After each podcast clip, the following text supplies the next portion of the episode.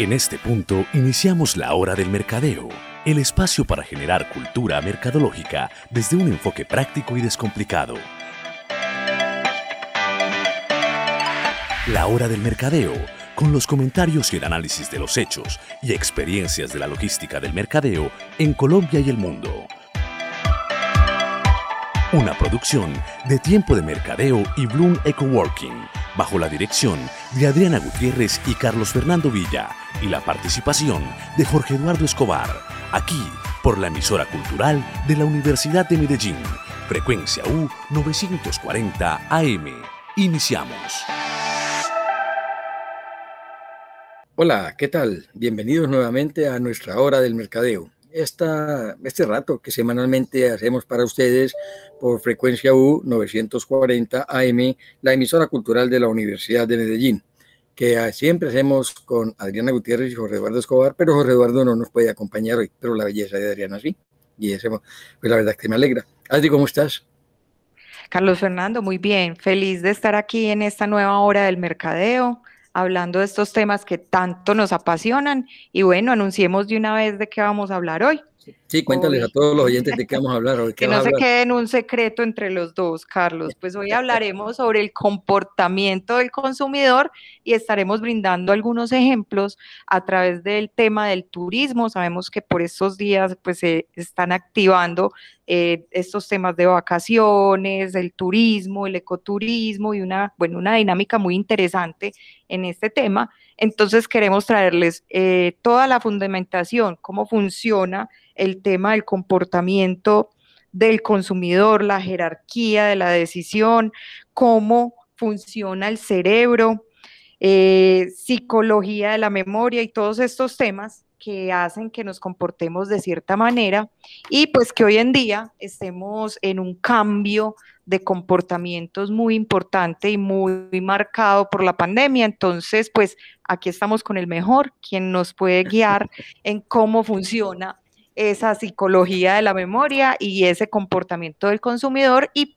pues estaremos dando estos ejemplos sobre turismo. Carlos, feliz de estar aquí contigo. de mi socia, estamos con el mejor y como si ella no hablara, ella no, no, no, no, no generara nada. Bendito sea Dios. Yo también estoy con la mejor.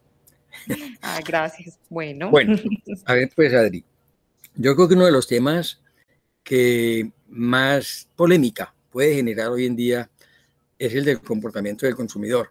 Hace unas semanas, Elizabeth Loftus, una de las psicólogas que más ha influido en los análisis de comportamiento cuando hablamos de mercadeo, que ahora está en Los Ángeles, está en, profesora todavía a pesar de sus ochenta y pico de años, decía cómo la memoria no es una, un disco duro que guarde todo tal cual le llega sino que se puede moldear dependiendo de influencias de lo que otras personas van diciendo.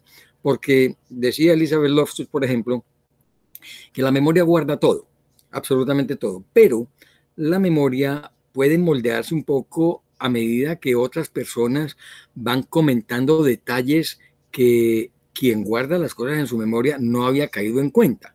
Y entonces, al otra persona comentar esas cosas, hacen que lo que habíamos guardado en el cerebro, que teníamos como algo muy fijo, se pueda moldear un poco, se pueda, mm, pues no digamos cambiar, sino moldear, porque se le agregan variables, se le agregan nuevos elementos a eso que supuestamente habíamos recordado. Porque, mira una cosa, si a, si a una persona le hipnotizan, bueno, el hipnotizador puede mirar muchas cosas, pero conscientemente una persona tiene un recuerdo muy holístico de lo que sucede y no tiene todos los detalles. Entonces, cuando una persona llega y te dice, Adri, ¿te acuerdas cuando estuvimos en tal parte que tú te acuerdas de ese momento y te acuerdas de lo que hiciste? Pero seguramente que cuando alguien que estuvo contigo comenta algún detalle que no habías grabado, hace que, ay, claro, sí, ve, yo no, me, no había caído en cuenta de ese detalle. Y entonces moldeas otra vez las cosas. O sea que esos comportamientos del cerebro, esos comportamientos humanos que son muy interesantes de analizar, son los que llevan a que se tomen las decisiones, obviamente comportamientos que están influenciados por eh, variables y por factores exógenos o por factores endógenos, por la experiencia propia y la experiencia de los demás. ¿Cuántas veces a ti te ha pasado que tu experiencia te lleva a, por ejemplo, decir, o te, te, te invitas a un restaurante, a una comida, vamos a este restaurante y tú puedes decir, no, es que a mí me fue muy mal la última vez, yo no quisiera ir allá. Y él puede decir, no, pero es que fíjate que eso, esto que pasó se, se debió a esto, se debió a aquello, y tú puedes decir, yo no había caído en cuenta de eso, intentemos otra vez. Tú tenías en el cerebro un bloqueo, el bloqueo mental, que ahora vamos a comentar de él, pero ya con lo que te comenta Sebas, pues vas a cambiar ese bloqueo, abres otra vez la mente, puedes ir a ese restaurante y en ese momento te puede parecer espectacular. Espectacular. Y entonces lo que habías grabado lo cambias y ya tienes el restaurante como un gran restaurante y te vuelve a parecer una cosa satisfactoria. Sí, y puede que no, eh, pues en este caso eh, tú te refieres a una persona, un familiar, pero cuando hay un influenciador de por medio, alguien más que nos habla sobre esa marca, sobre esa experiencia, y todo eso va acompañado de, pues, de la opinión de un experto, por ejemplo, que sabe sobre comidas internacionales y entonces pues ofrece una opinión y digo, le voy a dar otra oportunidad a ese restaurante o la publicidad, lo que veo en su blog, otros elementos que me van permitiendo ascender en esa jerarquía de decisión. o sea, sí, como decíamos ahora, eh, eh, que es el primer elemento en la, jerarquía de la decisión. Pero, pero fíjate también, Adri, también te ha pasado seguramente, o le ha pasado a mucha gente que nos está escuchando, vas al, al mercado y ya tú tienes, has probado una marca, ahora con la pandemia, pues mucha gente cambió de preferencias o cambió de marcas, en fin.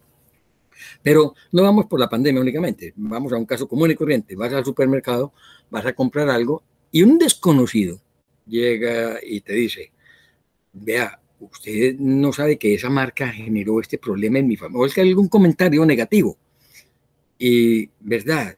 Sí, mire, mire, yo, yo pruebo esta. ¿Cuántas veces cambia la persona de decisión y compra otra por un comentario de un extraño que ni siquiera conocía? Lo vio ahí o le pasó, o pasó por él en ese momento por ahí, una señora, un señor, hizo un comentario y influyó sobre la decisión y cambia la decisión la persona. Otra cosa es si es un muchachito, si es un niño el que le dice a uno, a mí no me gusta eso, a mi mamá no le gusta, pues ya ese comentario en realidad no tiene la misma fuerza. Mucha validez. Exactamente, no tiene la misma fuerza porque el niño no tiene la experiencia, entre comillas, que puede tener la mamá o que puede tener una persona adulta que le hace un el comentario. Eso ha pasado muchísimas veces, entonces nos demuestra, simplemente con dos ejemplos, puede ilustrar uno muy claramente cómo la mente cambia muchas veces una decisión y cambia muchas veces cosas que durante largo tiempo uno puede haber tenido como algo muy bueno o espectacular o lo que sea, y de un momento a otro, ¡pum!, se lo tumban porque es que la mente es frágil, a pesar de que somos cabeciduros para unas cosas, pero la mente es frágil. Todos somos cabeciduros. Moldeable, como, como tú dices, Carlos, y yo creo que el reto para las marcas es, obviamente, hacer que esa decisión sea, pues, positiva, que genere un consumo, pero también, pues, digamos que las marcas se, se enfrentan a, a esos, digamos, opiniones negativas, y por eso también dice uno que, que una opinión negativa es una bola de nieve, y hay que ponerle mucha atención porque yo puedo hacer muchos esfuerzos mercadológicos para hacer que esa jerarquía de la decisión vaya en favor de mi marca. Pero si yo me encuentro con una referencia negativa en el proceso, se me puede, digamos, o, o disminuir esa velocidad en la decisión mientras el cliente va obteniendo más información o en definitiva se me cae el negocio. Y eso es muy fácil de ilustrar, Adri, porque fíjate que en las redes sociales, por ejemplo, un comentario negativo de un desconocido y de una persona que ni siquiera pone su nombre, porque lo ponen con un, en alguna forma, pero nadie puede... Anónimo. Sí, anónimo. anónimo o, lo ponen caballito de piedra o cualquier cosa, uno no sabe ni siquiera quién es, pero un comentario negativo influye mucho más fuerte que, que dos como tres comentarios positivos. De hecho, Jerry Wilson, recuerdo que los psicólogos han hablado mucho de la fuerza del comentario negativo con respecto al comentario positivo. Y ellos dicen que pues la, la verdad es que uno no puede decir cuál de todos tiene más razón o cuál es la ciencia cierta, es la estadística que puede uno decir esta es. Pero en general se considera que un comentario negativo tiene que siete comentarios, perdón, que un comentario negativo tiene siete veces más fuerza que un comentario positivo. La gente tiene más tendencia a creer lo negativo que lo positivo. Y es que fíjate que generalmente cuando hay un comentario negativo, nadie pregunta por qué y quién dijo no. Pero cuando hay un comentario positivo, todo el mundo dice quién dijo. ¿Quién dijo eso? Ah, sí, no, y normalmente lo asocian con alguien muy cercano a la marca, un familiar, entonces, pues, eh, esa validez queda ahí como, como en duda, Carlos. Pero... Claro, y es el primer punto, el primer punto, recuerda, en la jerarquía de la decisión, el comentario o la referencia de una persona de confianza. Eso pues es muy claro, eso está muy Tiene marcado. Tiene que ser un validador. Y, sí, es un influenciador, ahora lo llaman influencer o influenciador. Es, allá iba, esos influenciadores, muchas veces las marcas se equivocan en, en la elección de ese personaje y hoy ha perdido mucha fuerza eh, cierto tipo de influenciadores porque no están alineados con la, con la marca, por ejemplo. Entonces no, no hay un proceso de validez para que, digamos, le aporte a esa jerarquía de decisión. Claro, por ejemplo, las, las que llaman celebridades o personalidades o un, deportista de mucha fama, hay un comentario y eso tenía más fuerza antes que lo que tiene ahora. Ya ese, esa cantidad de influenciadores que eran esos deportistas famosos o estrellas de cine o lo que sea, han perdido fuerza.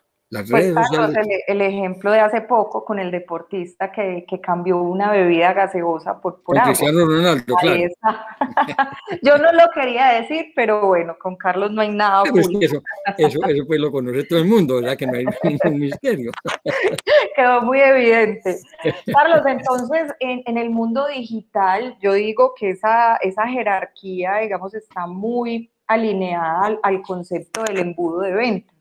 Claro, ¿Cómo voy llevando yo a mi cliente a que tome esa decisión de compra a través de anuncios publicitarios, eh, el sitio web, las redes sociales, el blog, los influenciadores, eh, las personas que se vuelven voceros, embajadores, multiplicadores de, de, la marca y cómo lleva toda esa información, todo ese contenido a que se tome, eh, digamos, una decisión a favor de, de nuestras marcas. A ver, pero digamos, porque es que todo, influye, todo genera influencias en la toma de decisiones, absolutamente todo. Lo que pasa es que la que mayor fuerza tiene, indudablemente, es la referencia de un personaje de confianza, de un conocido de confianza, que tenga experiencia en, el, en, lo que se está diciendo. Esa, pues, no cabe duda, es la que más fuerza tiene. Pero no se puede negar que hay muchas otras y que una sola no va a influir o no va a ser la que se tendrá como base para tomar la decisión. Entonces tenemos, tú acabas de mencionar, la publicidad, acabas de mencionar las relaciones públicas, muchas otras que tienen una influencia, la visita de una persona, la visita de los vendedores, todo eso tiene una influencia muy grande, pero indudablemente que la que más, la que más pesa para formar una preferencia o para mantener una preferencia o lo que sea, como la queramos poner, es la referencia de una persona de confianza, de un conocido de confianza, o de un personaje que tenga mucha identidad con la, oferta que se está haciendo. Eso pues es indudable. y pues sí, que preferiblemente no sea un personaje que sea pagado por la marca, sino una persona que realmente haya vivido la experiencia, conozca el producto, el servicio y que lo esté referenciando por convicción, porque realmente le fue muy bien. Yo creo que eso genera mucha más confianza en las personas cuando sabemos, ah, no, es que le están pagando a Cristiano o es que le están pagando a Carlos Fernando, o es que le están pagando a Shakira para que valide. Pues e, eso tiene validez, pero de todas maneras uno sabe que hay un aspecto, eh, digamos, de monetario eh, detrás de todo eso. Entonces, cuando son los mismos usuarios los que referencian, los que nos dejan un comentario en, Google Mi Negocio o un comentario positivo en las redes, todo eso va a sumar de eso ha habido mucha polémica. Yo te voy a decir algo. Aquí, aquí en Estados Unidos, eh, en la publicidad se ve mucho. Cuando un personaje sale haciéndole campaña a una oferta, mm, al final del anuncio o al final del aviso dice, este personaje fue recompensado económicamente por su participación. Entonces ya uno sabe que no es lo mismo que ocurría antes, pero ya aquí, por ejemplo, no sé si en Colombia se está haciendo, no, no, no he sabido de eso, pero aquí sí dice muy claramente, esta persona fue recompensada. Anuncio publicitario, sí. Exacto. Entonces, ya uno sabe muy bien, pero si también sabe si esa persona se identifica o no, uno puede relacionarla. Porque aquí ocurrió un caso hace muchos años con, con Julia Roberts, cuando ella anunció un producto y a los días le hicieron una entrevista a ella y ella confesó que no usaba ese producto. Obviamente que las ventas de ese producto se cayeron inmediatamente y tuvieron que comenzar otra campaña diferente, pero nada podían hacer porque Julia Roberts lo que hizo fue ser muy sincera y decir, sí, a mí me pagaron, pues, obviamente me pagaron, pero yo uso otros productos. Pues ahí la verdad... Sí, prestó su imagen, pero entonces, claro, quedó, se cayó toda la campaña al piso. Por eso yo creo pues. más, yo como Adriana busco más eh, gente real, gente, un consumidor cualquiera que deja su comentario por ahí. Yo creo que eso pues es, es mucho más válido. Pues mira, por ejemplo, que ahora la, la, gente en el mundo entero está, o ya, ya comenzaron a las campañas publicitarias a trabajar con gente normal, entre comillas, porque la gente se estaba quejando mucho de la publicidad que se hacía con las prendas de vestir, con la ropa, que era anunciada por unas personas que tienen unas figuras esculturales o no esculturales, sino ideales, pero que el común de la gente no tiene esos cuerpos. Y entonces ahora se está comenzando con mucha fuerza a hacer campañas publicitarias de ropa, por ejemplo, o de comida o lo que sea, reales, es decir, mostrando a la gente, los gorditos y los viejos como yo, las personas comunes y corrientes en, de la calle, para ponerlo de alguna forma, que son mucho más creíbles que esas que se hacían antes con personajes de la farándula o deportistas, pero que uno sabía lo que tú estás diciendo, que eran personas a las cuales se les pagaba por hacer esa campaña o por aparecer en el comercial o en el aviso o en lo que fuera. O sea, pues que eh, es algo que hay que tener muy en cuenta. Y cuando tú hablas del turismo, pues bueno, hay muchas cosas. Hay un aspecto, Adri, que a mí siempre me ha gustado comentar cuando hablamos de comportamiento del consumidor. Y tengo que decir lo siguiente. Todo ser humano, ante cualquier tipo de comunicaciones que reciba, tiene una potestad que nadie le puede quitar. Tú y yo y cualquier ser humano es libre de prestarle atención a lo que quiera. O sea que tiene una atención selectiva. Tú eres libre de interpretar como quieras porque de acuerdo con tu experiencia, con tus conocimientos, tú vas a interpretar lo que estás oyendo, lo que estás viendo, lo que te están comentando de a tu manera. Por eso se habla tanto de la comunicación asertiva. Y hay otro aspecto que es potestad del ser humano y es que uno retiene como quiera lo que le están diciendo o en fin, si tú no tienes interés en lo que te están comentando, seguramente que no vas a retener mayor cosa o no vas a retener nada. Pero claro, y, por eso también es que eh, como publicistas o mercadólogos tenemos que entender muy bien cómo funciona el cerebro, ¿cierto? No, no, actuar bajo suposiciones, sino cómo es esa psicología de la memoria, cuál es ese umbral del interés, cuál es el umbral del, del desinterés también. Y esas resistencias que puede tener eh, alguna parte del segmento del mercado o todo el segmento o, bueno, cómo se maneja todo eso a nivel bueno, te voy a decir algo. Te voy a decir algo. Resistencias tenemos todos, absolutamente todos. Porque el cerebro va guardando todo. El cerebro no olvida nada, pues el cerebro guarda y guarda y guarda, pero en memoria, lo que llamamos o lo que podríamos llamar memoria activa, o sea, memoria consciente, que le dicen algunos, no hay más del 10% de lo que uno conoce, de lo que uno ha vivido, de lo que uno ha experimentado. Se tiene fresco, por decirlo de alguna manera, memoria consciente, memoria activa, máximo un 10%. O sea que el 90% está ahí guardado, está allá atrás. A ti te ha pasado muchas veces que va uno a alguna parte y no, hey, yo no me acordaba de esto. No, no, no, lo tenías fresco, no lo tenías activo en la memoria pero al pasar por algún sitio o al ver algo o al volver a, otro, a un lugar, comienza uno como a, a, sacar de la memoria todo eso, a, a sí. Exacto. Y eso es muy común, o sea que hay que entender que el cerebro pues tiene una capacidad, yo no voy a decir que infinita, pero, pero para los términos normales sí es infinita, porque nadie ha podido ir hasta dónde llega esa vaina. Pero entonces lo que sí se ha podido medir es que lo que retiene uno se guarda ya como en un cuarto útil, como si todo lo fuéramos metiendo ya por categorías, obviamente.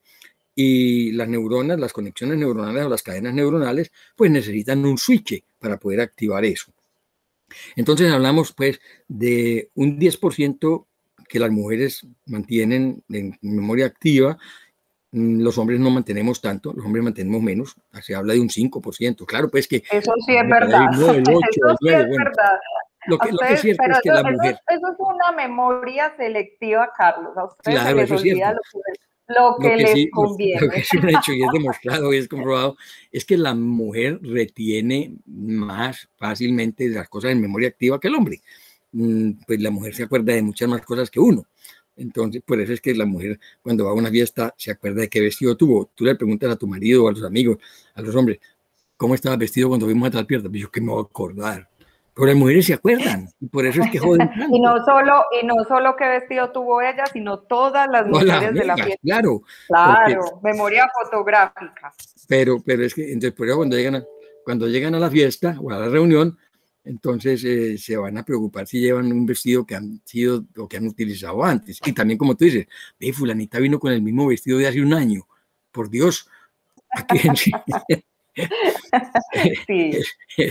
Es, algo pues que, que, que, tenemos, tenemos que reconocer. Ahora, en esa memoria total, hay lo que llamamos en el mercadeo la zona cerebral de bloqueo, que es ese espacio de la memoria que tú tienes y que tengo yo y que tenemos todos los humanos, en el cual como que bloque, metemos las cosas que no queremos, que las tenemos bloqueadas. No me gusta, no tiene que ser por malo, simplemente no me gusta, no me parece, no está de acuerdo con mis principios, mis creencias, en fin.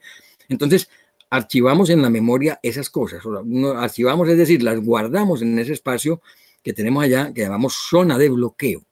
Pero repito, no quiere decir que sean por sea por malo o por alguna cosa. No, puede ser por algún motivo. Prefiero esta marca sobre esta. Entonces, no es que las otras estén guardadas por mal, sino porque prefiero esta. Me gusta más esta. Mi mamá me dijo que era mejor esta, esta crema dental, o esta crema, o esta pomada, o este, esta comida. A mi papá le gusta más esto. Entonces uno va como, como metiendo allá en esa zona de bloqueo muchas cosas que pueden ser reales ¿Por qué? Oh, no me gusta, no me gusta esta comida, yo la bloqueo. Por eso cuando va uno a un restaurante, no, eso no me gusta, yo no lo pido. ¿Se puede desbloquear? Sí, se puede desbloquear. Es complicado, pero se puede desbloquear. hay unas que son más fáciles. Cuando vamos contra las, la cultura o los principios, desbloquear es, muy, es casi que imposible. Pero cuando vamos a gustos, sí. sí si tú me dices a mí, no, a mí no me gusta el mondongo, pues puede que en realidad no te guste porque te pareció maluco cuando probaste la primera vez, pero llegas a una comida y entonces por culta, por educación, por lo linda y querida que eres, te comes el mondongo y eh, pues no es tan malo. Y acaba gustándote. Eso se puede, o sea que se desbloquea. O sea que uno puede desbloquear por muchas razones. Y por eso no, no, nos cansamos de decir que en la comunicación mercadológica hay que hablar de beneficios y hay que hablar de muchas cosas. Y cuando uno logra la preferencia del mercado, ¿Qué hace el mercado? Bloquea las otras marcas. Que repito e insisto, no pueden pensar que estamos diciendo que se bloquean por malas. No, se bloquean porque prefiero esta marca sobre las otras. Carlos, pero entonces digamos que eh, la, digamos, la batalla de las marcas es lograr estar en ese estado de memoria activa de las personas. Una. Pero yo como marca también puedo tener una estrategia de estar eh, ahí en esa zona de bloqueo y que, y que con ese switch que tú decidas activar esa, esa, esa información con ciertos anuncios o en ciertos Pongamos en otras condiciones. La labor de uno en el mercadeo, ¿cuál es? Y la voy a poner clarita para que todos lo entiendan. La labor de uno en el mercadeo es mantener su oferta en zona de preferencia desbloqueada y las otras ofertas que compiten con uno, mantenerlas bloqueadas. Yo las puedo bloquear y de hecho es la labor de un mercadólogo efectivo, bloquear la competencia. Por lo que te estoy diciendo, pero ¿cómo la bloqueo? Yo la bloqueo sin hablar mal, sin hablar falsedades. Claro que también se puede hablando mal y hablando falsedades, pero ya es riesgoso y es mala, eso es antiético. Pero yo puedo, ¿cómo la bloqueo? Cuando yo tengo un beneficio real, mejor que los demás, cuando tengo un beneficio psicológico, un posicionamiento competitivo muy fuerte, ¿Qué hace ese pensamiento, ese pensamiento competitivo? Bloquea.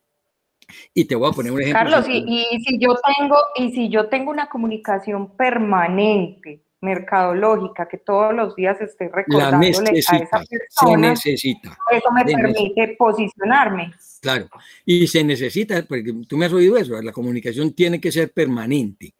Pero entonces yo voy a insistir en ese punto, Adri, porque entonces, para que se entienda perfectamente, yo puedo, y una de las labores del, mercadeo, y por eso cuando he hablado de comunicaciones digo, el, diferenciador básico, competitivo, siempre adelante, dos o tres apoyos.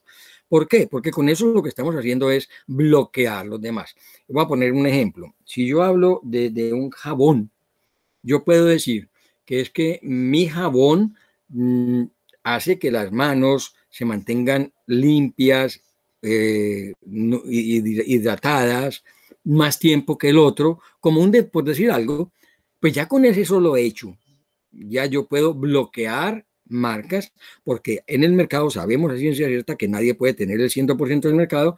Entonces, si yo veo que a mi segmento le interesa mucho eso, yo voy a reforzar ese aspecto para que lo que diga la competencia no me tumbe ese diferenciador y ese elemento básico de preferencia, que es lo que hacemos en posicionamiento competitivo, sea el que va a hacer que la gente bloquee a los demás. Cuando tú hablas de un restaurante, no es que, mire, es que este restaurante es fabuloso por esto y esto y esto, y los otros no pueden decir lo mismo. Yo voy a poner un ejemplo. Mi restaurante es el que más espacio tiene, las mesas más cómodas, el ambiente más agradable, la comida se sirve más rápido. Pues yo con eso no tengo que decir absolutamente nada más de los otros, sino que simplemente indirectamente le estoy diciendo al segmento al cual voy dirigido que esos son mis elementos competitivos que los otros no me pueden igualar y con eso lo que hago es que bloqueo a los demás. Entonces cuando tú piensas en ir a un restaurante de la especialidad del que estoy hablando, o el mío en este caso, pues por decir algo, ¿a dónde vas a escoger la, cuál va a ser tu preferencia? Pues ese. No es porque los otros sean malos, repito, es porque están bloqueados positivamente, pero están bloqueados. Eso no quiere decir que no vayas a ir a otro restaurante o que no vayas a tener oportunidad de, de, de probar una, otra marca o de, de hacer, de, cambiar de actitud en algún momento. No, eso lo que hace es que lo mantiene bloqueado y por eso yo acabo de decir, se puede desbloquear. Pero para desbloquear necesitamos una comunicación muy efectiva, muy asertiva, que haga cambiar, que corra, que, que, mueva esos elementos que yo tenía con respecto a una oferta y pase la otra a primer lugar. No sé si queda claro, Adri, pero... Mm, Supremamente claro. Yo creo, Carlos, que, que, ya quedamos pues como con una idea muy, muy completa de cómo funciona el asunto. Sí, Ahorita, pues... no sé si vale la pena que, que hablemos un poquito de esas nuevas tendencias del comportamiento del consumidor, porque para nadie es un secreto que tras, pues como todos estos cambios y esta aceleración digital que trajo la pandemia, estamos afrontando como un cambio eh, en el comportamiento muy generalizado, muy marcado por los nuevos hábitos de consumo. Claro, claro. Ahora te voy a decir una cosa, Adri, para que empecemos a tratar específicamente el tema del turismo y tú mencionabas algo de la psicología de la memoria. Tú me has oído decir y me han oído escuchado muchas personas que he tenido oportunidad de tener en mis seminarios, en mis charlas, en mis asesorías, en mi consultoría, que la comunicación tiene que ser continua. Y eso lo escribió Hermann Ebbinghaus en 1876, el psicólogo clínico alemán Hermann Ebbinghaus, cuando descubre que para que el interés de una persona en algo o en alguien, en una oferta, se mantenga, para que esté en memoria activa siempre y en primer lugar, ¿Qué tiene que haber? Comunicación continua. ¿Por qué? Y es la razón por la cual mm, un estudiante tiene que repasar para el examen final o para cualquier examen, o una persona necesita que le estén recordando las cosas, en las relaciones humanas necesitamos que nos estén recordando que ahí estamos y que es la cosa que lo que hacemos, los cantantes tienen que estar activos, todo eso. ¿Por qué? Porque el cerebro tiene algo que es lo que llamamos psicología de la memoria, que quiere decir que si no se mantiene la comunicación continua, el cerebro comienza a ver cómo se va llevando eso a esa zona de, de bloqueo. ¿Por qué? Porque se va perdiendo interés. Y la pérdida y, la competencia la puede Claro, la aprovecha, claro, porque nadie está quieto. Y por eso, repito... Carlos, tú pones un ejemplo con, con las relaciones de pareja Sí, Pongámoslo exacto. en esos términos como para que los oyentes nos, nos entiendan un poco cómo funciona. Claro, a mí me encanta poner esos ejemplos para que se entienda bien. Y yo acabo de decir, el estudiante, ¿por qué tiene que repasar para el examen? No entendió pues cuando le explicaron y no entendió cuando tuvo el quiz. ¿Por qué tiene que repasar? Porque eso se va para esa memoria que decíamos, decíamos ahora que es una memoria inactiva. Porque en la relación de pareja hay que decir siempre, te quiero mucho, te quiero mucho, pero en distinta forma, cambiando la forma porque si uno empieza con el mismo cuentecito todos los días, a, los dos o tres días la hora y ve, cambia el cuentecito, pues, mm, mm, ya sé, pero cambiarlo pues. Entonces, hay que decir eso, y yo insistía mucho en eso en, las charlas que he dado, cambie el fondo, la forma, no el fondo. Yo puedo decirte que quiero si te llevo un regalo. De diferentes formas. Un, un remito de flores, o llegamos esta noche y llego a la casa y te digo, Ari, vamos a comer esta noche caminado, te invito. Esos son los detalles, o te llama, la llama, llama uno por teléfono en cualquier momento del día. No, simplemente llamo a saludarte, a decirte que te quiero. Simplemente son cosas que van manteniendo el interés y van manteniendo el estado de ánimo del ser humano todo el tiempo. Y por eso las empresas, eh, y por eso se habla mucho de multicanalidad, Carlos. Claro. justamente para eso, para hablarle en diferentes idiomas, en diferentes contextos, en diferentes momentos a las personas sin cansar. Y de esa manera mantenemos nombres, mantenemos actividades, mantenemos eh, acciones, mantenemos comportamientos. Tú recuerdas, por ejemplo, cuando uno llega al metro de Medellín, ¿qué pasa? Respete la fila. Le están diciendo a uno algo que le han dicho desde cuando empezó en el 95. Pero ¿qué pasa? Lo tienen que decir para que la gente lo recuerde. Por eso las campañas contra la pólvora no, no, no, no funcionan. Porque la psicología de la memoria es esa. Entonces yo necesito, necesitamos en el mercadeo mantener vivo el mensaje en varias formas. Por eso necesitamos varios canales, pero necesitamos mínimo tres formas de decirlo, por eso, y necesitamos una frecuencia. Por eso mucha gente dice, pero es que ¿para qué hace tanta publicidad esta marca si todo el mundo la conoce? Puede que todo el mundo la conozca, pero hay dos factores. Primero, si no lo hace, se va perdiendo el interés. Y segundo, los niños no nacen aprendidos y los mercados siempre van a tener relevos generacionales. Uno no puede parar, por eso el mercadeo nunca se llega. No se puede parar. Y por eso entonces, cuando hablamos de comportamiento del consumidor, tenemos eso. Yo creo que nos toca un tema que exige más explicación, que a mí me encanta también explicarlo, que es de la, la resistencia del ser humano cuando hablamos de la psicología de la memoria, pero podemos dejarlo para otro programa, para el próximo programa, por ejemplo, para que Jorge Eduardo mm, nos esté. Genial. Entonces dejamos el de las, las resistencias que tiene uno en la psicología de la memoria o que tiene uno en el comportamiento para poder tomar las decisiones. Porque tú tocaste un tema y lo vas a mm, mm, trabajar enseguida porque me encanta, y es un tema que me ha apasionado toda la vida, que es el del turismo. Y la pandemia ahora generó, está generando, y lo hemos visto en Colombia, o lo han visto ustedes allá, pues yo lo he visto aquí en, en los periódicos, en los comentarios, en las revistas y todo lo que me llega, que el turismo mm, local o el turismo nacional, por decirlo, o regional, por decirlo de alguna manera, se está reactivando muchísimo. Y no más en estos días, tal vez ayer, antier, mmm, veíamos, o en esta semana, o la final de la pasada, no recuerdo exactamente qué día, veía cómo en la prensa se hablaba mucho de la reactivación del turismo, sobre todo a nivel regional. Eh, y eso tiene que jugar mucho con lo que estamos diciendo. ¿Por qué se comporta la persona así? ¿Por qué el comportamiento del consumidor lleva a que en este momento se prefiera lo regional, lo local, sobre lo internacional o extranjero. Eso tiene su lógica. La pandemia nos ha hecho despertar.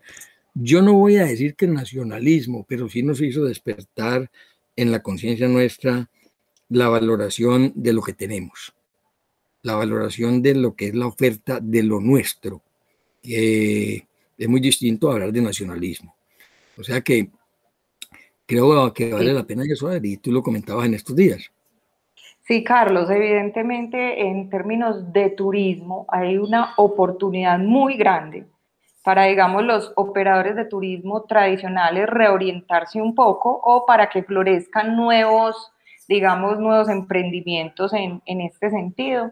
Se ha visto mucho eh, un crecimiento en la demanda de este tipo de, de destinos por parte no solo de extranjeros, porque tradicionalmente digamos que el ecoturismo, los, los viajes de aventura, de exploración y todo, estaban muy dirigidos al público extranjero, que pues también les decíamos el mochilero, el hippie, eh, personas que disfrutaban mucho de esos paisajes exóticos que tenemos en nuestro país y que nosotros pues veníamos como con una, digamos, valoración de los destinos turísticos muy orientados a lo que era solamente las playas turísticas tradicionales o irnos hacia el extranjero.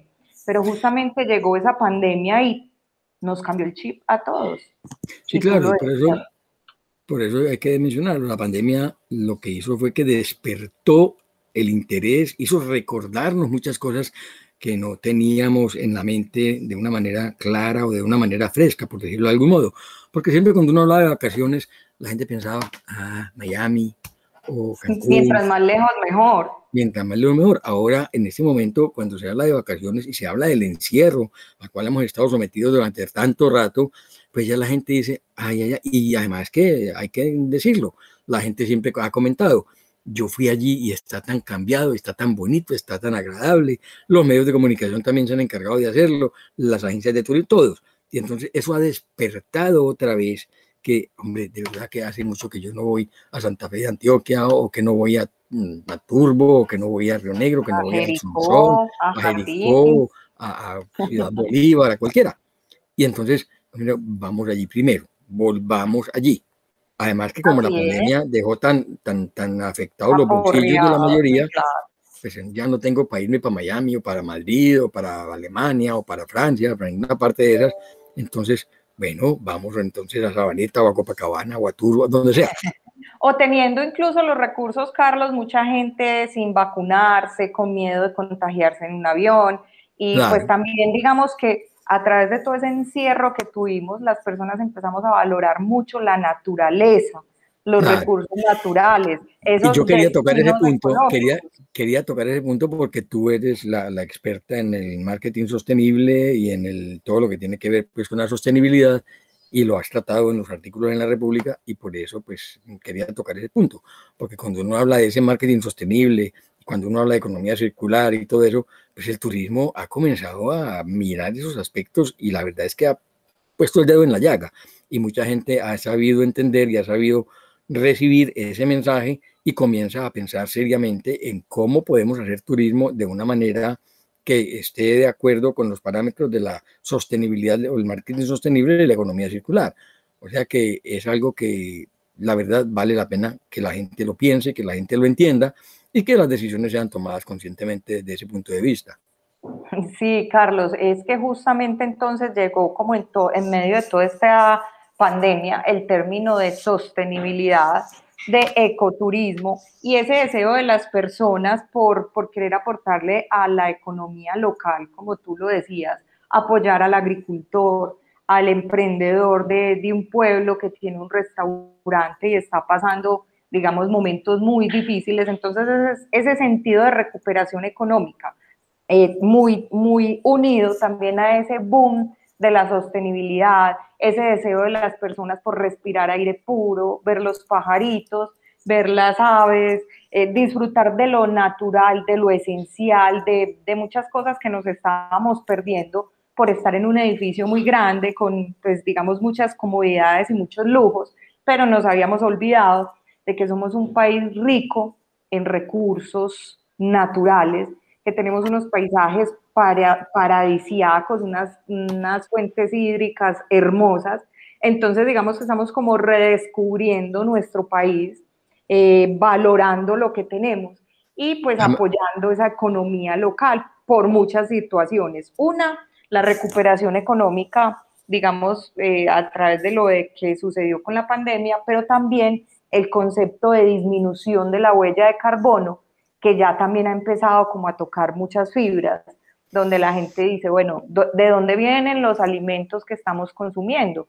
Y cuando yo estoy en un paseo, en un viaje, uno muchas veces va y busca la cadena de hamburguesas más famosa mundial y no apoya ese pequeño restaurante de la esquina de un pueblo que está hecho con mucho esfuerzo, que apoya al agricultor local, que ahí no hay huella de carbono, que la, alimentación es mucho más sana, que estoy apoyando no solo al agricultor, sino a la persona que montó ese restaurante, y estoy generando una dinámica económica eh, local bastante interesante. Entonces, con esa simple decisión de cuando yo estoy, por ejemplo, en jardín, en un pueblo, y voy a almorzar, ¿a dónde voy a ir a almorzar? a quién estoy apoyando con esta acción. Además hay una cosa, Adri, y mucha gente no ha caído en cuenta de eso tal vez. Sí, y es que hablando de, de, esa sostenibilidad y de reducción de la huella de carbono y todo, fíjate cómo el consumo de las cosas naturales se ha incrementado enormemente. Pero hay un hecho que quizás no se ha valorado. No sé si han caído en cuenta que a raíz de la pandemia, por la necesidad de mantener el aseo en todo, la, limpieza en las manos, que nos recomendaban que se lava, lavémonos las manos eh, con frecuencia, que no se lleven las manos a la cara y todo eso, y que la, que usar el jabón, y, además eso comenzó a hacer que la gente pensara unas cosas. Primero, se redujo el número de personas con gripa. Aquí en Estados Unidos la personas, la, Totalmente, de, de, la flu, de la, gripa, pues, o de la influenza, la verdad es que fue muy notoria. Entonces, eso ha hecho que la gente caiga en cuenta de que tenemos que cuidar el medio ambiente, el ambiente, que tenemos que cuidar la naturaleza, que tenemos que cuidar la huella de carbono que estamos dejando en todo lo que estamos haciendo. Y eso ha hecho también que ese turismo mm, renazca y que se oriente mucho a lo natural, lo, que tú comentabas en estos días también, que las eh, zonas de circulación o las zonas de ecoturismo pues han tenido un repunte fuerte por esa misma razón, porque la gente se ha dado cuenta que lo natural, tiene un peso muy grande en la sostenibilidad de, las organizaciones y no solamente en eso, sino en la sostenibilidad de un cuerpo sano, de un cuerpo saludable. Eso vale la pena mencionarlo.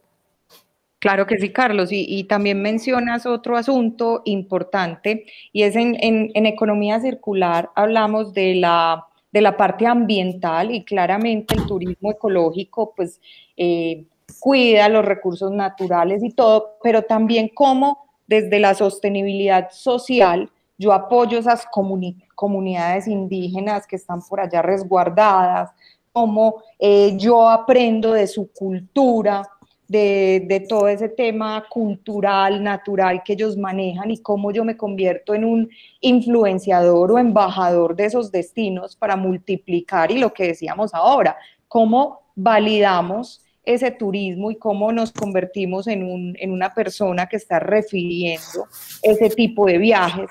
¿Para qué? Para que no se pierdan esas tradiciones culturales, se preserve la naturaleza, pero apoyemos al, al agricultor de esa zona, Exacto, porque tú hablabas en un momento de las comunidades indígenas y yo creo que vale la pena reforzar algo, el campesino, el del, campo, el agricultor, el que está cultivando, el floricultor, todas esas personas que viven en el campo que nos están suministrando todos los alimentos y todas las cosas que necesitamos para tener un ambiente sano y poder tener una vida mucho más sana, más agradable, etcétera, etcétera, y que cuidemos ese medio ambiente porque no solamente, como, como decíamos, eh, eh, los indígenas, sino los campesinos, la gente que está en el mundo de la agricultura. Todas las comunidades de esas zonas, cómo a través de todos esos actos de consumo que vamos a tener en ese viaje, en ese paseo, cómo nos vamos a movilizar, cómo nos vamos a alimentar, cómo vamos a hacer, pues cómo estamos planeando ese paseo, hace que dejemos recursos en esa zona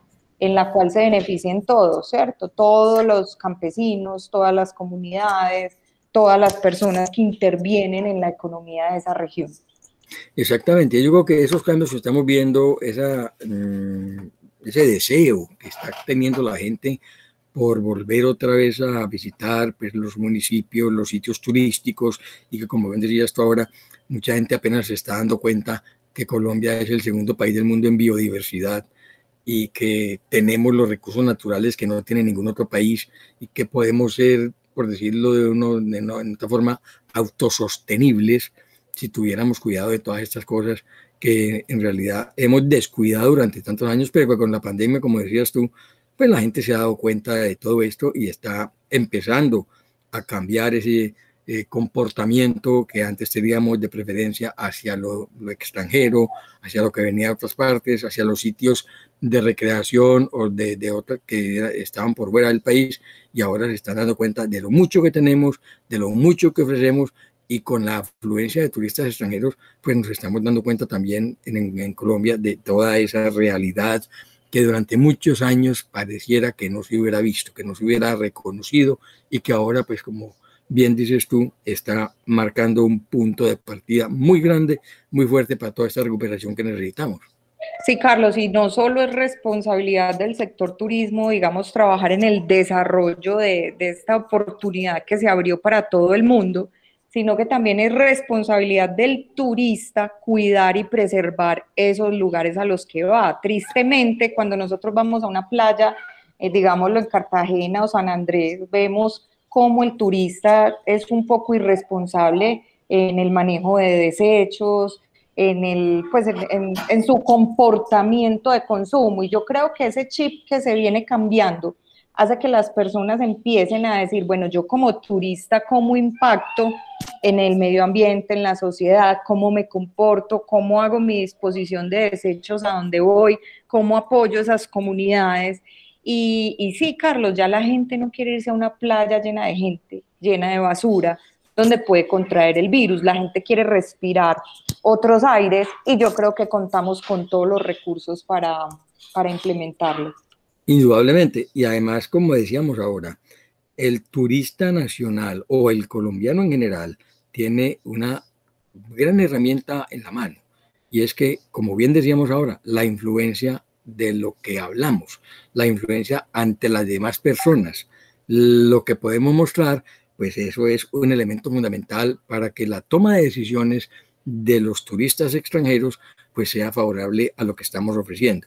O sea que no podemos tener perder de vista eso. Y como decíamos ahora también, puede que Colombia haya sido un país, o no digamos puede, sí, Colombia es un país todavía que tiene un bloqueo muy fuerte en mucha parte del mundo por muchas razones. Yo no voy a decir que sea o no razonable el, bloqueo en el cual tenemos al país en el mundo entero, porque todavía hay mucho bloqueo, sobre todo cuando se relaciona al turismo, por todo lo que hemos vivido en los últimos años y todo eso.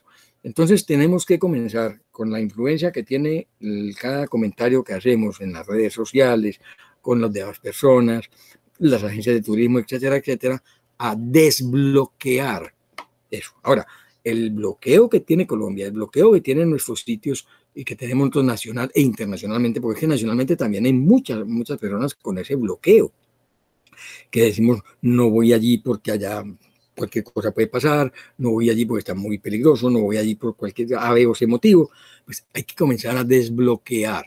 Pero el problema también, y hay que decirlo con toda la boca como se dice, es que para desbloquear ese bloqueo que hemos tenido, que fue generado con mucha razón, no podemos discutirlo, y que todavía hay razón para que exista, hay que desbloquearlo con realidades.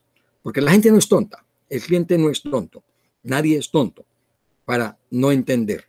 Y ese desbloqueo hay que hacerlo mostrando realidades. Mientras no se puedan mostrar realidades, vamos a seguir teniendo bloqueo en muchas personas. Y entonces, por eso hay que tener en cuenta todo eso cuando uno habla de estas cosas. Porque en, publicidad muchas cosas se pueden decir. Y mucha gente dice, no, hay que decir esto, ah, hay que decir aquello. Pero un momentico, eso que se diga tiene que ser creíble. Claro. Que, exactamente, que la gente pueda decir, es cierto, aceptable. Que eso sea aceptable, casi que digamos, podríamos decir, comprobable, porque para desbloquear hay que generar esa confianza por medio de demostración o por medio de testimoniales que sean de verdad reales, creíbles y comprobables. Eso pues tiene que quedar muy claro porque cuando hablamos del mercadeo, del bloqueo mental y hablamos de la manera de desbloquear, hay que decir que para desbloquear tenemos que hacerlo con mucha claridad, con mucho realismo, con mucho elementos que la persona va a tener que tener en cuenta para poder decir las cosas y que no sea, como decíamos ahora, mal interpretada o que no le presten atención, porque vuelvo a insistir en ese punto. Todo ser humano tiene la potestad de prestarle atención a lo que quiera, de interpretar como quiera y retener en la memoria lo que quiera.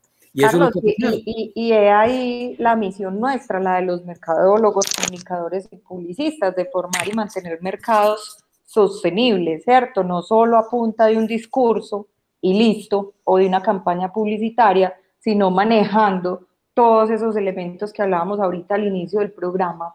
¿Cuándo van a tener en cuenta estos elementos que hay que considerar cuando se habla de desarrollar una campaña de reposicionamiento que de verdad sea fuerte, que sea atractiva? Y, y muchas veces se trabaja más con el corazón que con lo que se conoce que se debe trabajar. Y muchas veces sin salir, sin estudiar cómo son las resistencias, y por eso yo quiero hablar de resistencia en la próxima oportunidad, en el próximo programa, sin conocer qué tipo de resistencias tiene el mercado mundial o qué tipo de resistencias tiene el mercado que conforma el grupo objetivo que Colombia quiere tener desde el punto de vista turístico o para cualquier aspecto, pues se ponen a elaborar campañas comunicacionales sin caer en cuenta que cómo hay que derrumbar esos bloqueos, esas resistencias que son las que generan el bloqueo. Por eso, eh, yo te, decía ahora, es el, cuadro de resistencias que el ser humano tiene, que son cinco básicamente, y que hay tres que yo llamo mm, de icopor y dos que llamo de concreto, mm, pues ya mm, podremos explicarle a la gente por qué. Pero esas resistencias son las que tienen que entenderse cuando uno va a elaborar una campaña de desbloqueo o de generación de posicionamiento competitivo lo que sea, hay que entender muy claramente cuáles son las resistencias, por qué se dan y cómo se pueden derrumbar. Porque si no, vamos a dar palos de ciego, vamos a botar corriente, como se dice, y no vamos a lograr el efecto que debe lograrse con un mercadeo bien efectivo, que sea bien eficaz y que en realidad conduzca a lograr los objetivos que se están buscando. O sea que es un tema que vale la pena que lo dejemos eh, para la próxima semana, pero que queremos pues que hoy conscientemente la gente piense en todo lo que supone el trabajo mental de nosotros, o pues lo que, lo que es la, la, la, la labor de la mente humana en, las tomas en la toma de decisión de cualquier cosa, porque puede ser, como te decíamos ahora, un chicle, eh, algo muy sencillo, o puede ser algo supremamente importante que nos tiene que llevar a tomar la decisión, porque las decisiones se toman siguiendo el mismo proceso psicológico, que es un aspecto que también tenemos que manejar, como es el proceso psicológico o la logística de la toma de decisiones, que son temas que en realidad mucha gente no valora, no considera, no tiene en cuenta, y por eso pues se, tienen, se cometen los errores que se cometen todos los días en estos aspectos. Así es, Carlos. Bueno, lamentablemente ya se nos acaba el tiempo. Esta hora del mercadeo se nos fue volando muy interesante además. Y bueno, quedamos en punta entonces con este tema para la próxima semana y hablaremos sobre esas barreras y sobre esas limitaciones mentales que... que o sea que se nos acabó el tiempo. Así es, Carlos, ya. lamentablemente. Bueno, ok, entonces, ¿qué nos queda? Agradecerles a todos nuestros oyentes y recordarles que este programa se repite el sábado a las 9 de la mañana y que, bueno, pues, ¿qué hacemos? Sigamos entonces. Adiós. Bueno, a todos muchísimas gracias por acompañarnos. Como dices tú, chao, chao. Chao, chao. Termina Hora del Mercadeo, el espacio para generar cultura mercadológica desde un enfoque práctico y descomplicado. La Hora del Mercadeo con los comentarios y el análisis de los hechos y experiencias de la logística del mercadeo en Colombia y el mundo. Una producción de Tiempo de Mercadeo y Bloom Ecoworking, bajo la dirección de Adriana Gutiérrez y Carlos Fernando Villa, y la participación de Jorge Eduardo Escobar, aquí por la emisora cultural de la Universidad de Medellín, 940 AM.